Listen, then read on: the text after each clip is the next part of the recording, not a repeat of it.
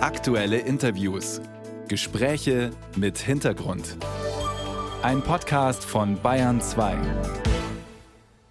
Vielleicht erleben wir gerade die letzten Tage der Ära Erdogan in der Türkei. Zumindest scheint die Präsidentschafts- und Parlamentswahl am nächsten Sonntag so offen zu sein wie seit Jahren nicht mehr. Der autoritär regierende Amtsinhaber Erdogan liefert sich ein Kopf-an-Kopf-Rennen mit dem Kandidaten der Opposition, Kilic Darolu. Und das wird natürlich auch hier von Deutschland aus ganz genau verfolgt, weil die politischen Beziehungen zur Türkei wichtig sind für die Bundesregierung und für die EU und weil hier bei uns besonders viele türkischstämmige Menschen leben, die auch mit abstimmen dürfen bei dieser Wahl, und zwar noch bis heute zum 9. Mai. Darüber spreche ich gleich mit dem SPD-Bundestagsabgeordneten Majid Karaahmetolu. Und jetzt ist er am Bayern 2 Telefon. Herr Karaahmetolu, guten Morgen. Guten Morgen, Herr Berenbohm. Immerhin 1,5 Millionen in Deutschland lebende Türken sind wahlberechtigt diesmal. Wie groß war in dieser Gruppe denn das Interesse an der Wahl nach Ihrem Eindruck? Also am Anfang, ähm, wenn man das vergleicht mit 2018, waren die, war die Wahlbeteiligung deutlich höher. Aber das hat sich doch so nach und nach angeglichen, so dass ich davon ausgehe, dass äh, am Ende des heutigen Tages, also wenn die Wahlmöglichkeit endet, dass, ähm, dass dann etwas vielleicht eine größere Wahlbeteiligung als 2018 rauskommen wird. Und bei diesen letzten Wahlen 2018, da war es ja so, dass die Türken in Deutschland äh, viel häufiger für Präsident Erdogan gestimmt haben als die Wählerinnen und Wähler in der Türkei. Etwa 60 Prozent oder noch, noch mehr haben hier für Erdogan gestimmt. Äh, woran lag diese Pro-Erdogan-Stimmung bisher? Also das waren knapp äh, 65 Prozent. Mhm. Das hat verschiedene Gründe. Also zum einen kommen die Türken in Deutschland äh, aus anatolischen Gebieten, die traditionell ähm, eher konservativ, religiös konservativ sind und deswegen so eine Affinität zu Erdogan und AKP haben. Das ist äh, die eine Sache. Dann äh, kontrollierte Erdogan etwa 95 Prozent der türkischen Medien und auch die Deutsch-Türken ähm, nun informieren sich vor allem äh, von diesen Medien.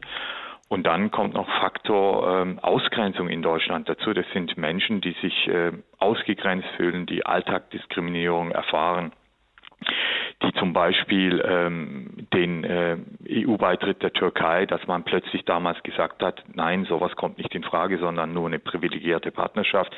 Das sehen sie als eine Diskriminierung, dass man sie als Fremdkörper in Europa, in Deutschland sieht, als muslimische Türken. Als alles führt dazu, dass sie dann so einen starken Mann, der mal Tacheles redet wie Erdogan, dann sagen, gut, genauso einen brauchen wir, der den äh, Europäern sagt, was Sache ist. Und glauben Sie, dass das diesmal anders sein wird? Also in der Türkei heißt es ja Kopf-an-Kopf-Rennen zwischen Erdogan und dem Oppositionskandidaten. Wird das hier in Deutschland äh, auch an, so sein? Also in der Türkei äh, Kopf an Kopf rennen mit ähm, eigentlich klaren äh, Vorteil für den Oppositionskandidaten. Also allermeisten Umfragen sehen ihn vorne. Auch vieles spricht äh, dafür, dass er das Rennen machen äh, wird.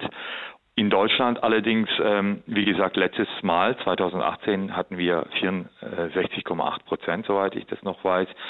Und äh, ich gehe davon aus, dass es diesmal etwas weniger sein wird, weil äh, die, das Mobilisierungspotenzial bei den AKP-Wählern äh, vielleicht doch nicht ganz so gut ist, weil ähm, augenscheinlich die Wirtschaft in der Türkei am Abgrund steht. Seit Jahren geht es nur abwärts.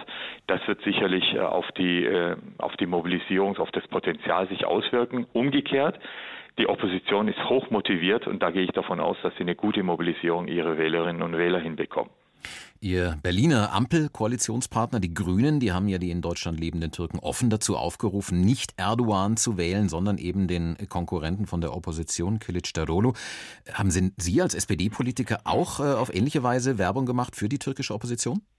Naja, ich meine, wir haben ja damals kritisiert, dass Erdogan äh, mit seiner AKP aufgefordert in Deutschland oder äh, gesagt hat, wem mal in, in Deutschland zu wählen hat.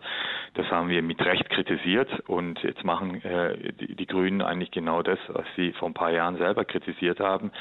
Das kommt nicht gut an äh, bei den türkischen Wählern, bestätigt genau auch das und liefert auch Erdogan-Argumente. Erdogan redet ja davon, dass der Westen ähm, ihn nicht haben will, weil er sich für die Türken einsetzt. Und äh, das ist sozusagen, mit solchen Aussagen erreicht man eigentlich hm, nichts Positives, also dahingehend, dass man irgendjemand motivieren könnte, der ohnehin nicht schon die Opposition wählen will, aber man mobilisiert dadurch eher die AKP-Wähler. Also äh, der Effekt ist, äh, sage ich mal, eher negativ. In jedem Fall ist es eine entscheidende Wahl in der Türkei. Dort stimmen die Menschen am Sonntag ab über Parlament und Präsident. Die in Deutschland lebenden Türken können noch bis heute mitwählen bei dieser Wahl. Und das war dazu der SPD-Bundestagsabgeordnete Majid Karaahmetolu, der stellvertretende Vorsitzende der deutsch-türkischen Parlamentariergruppe im Bundestag. Danke Ihnen für das Gespräch.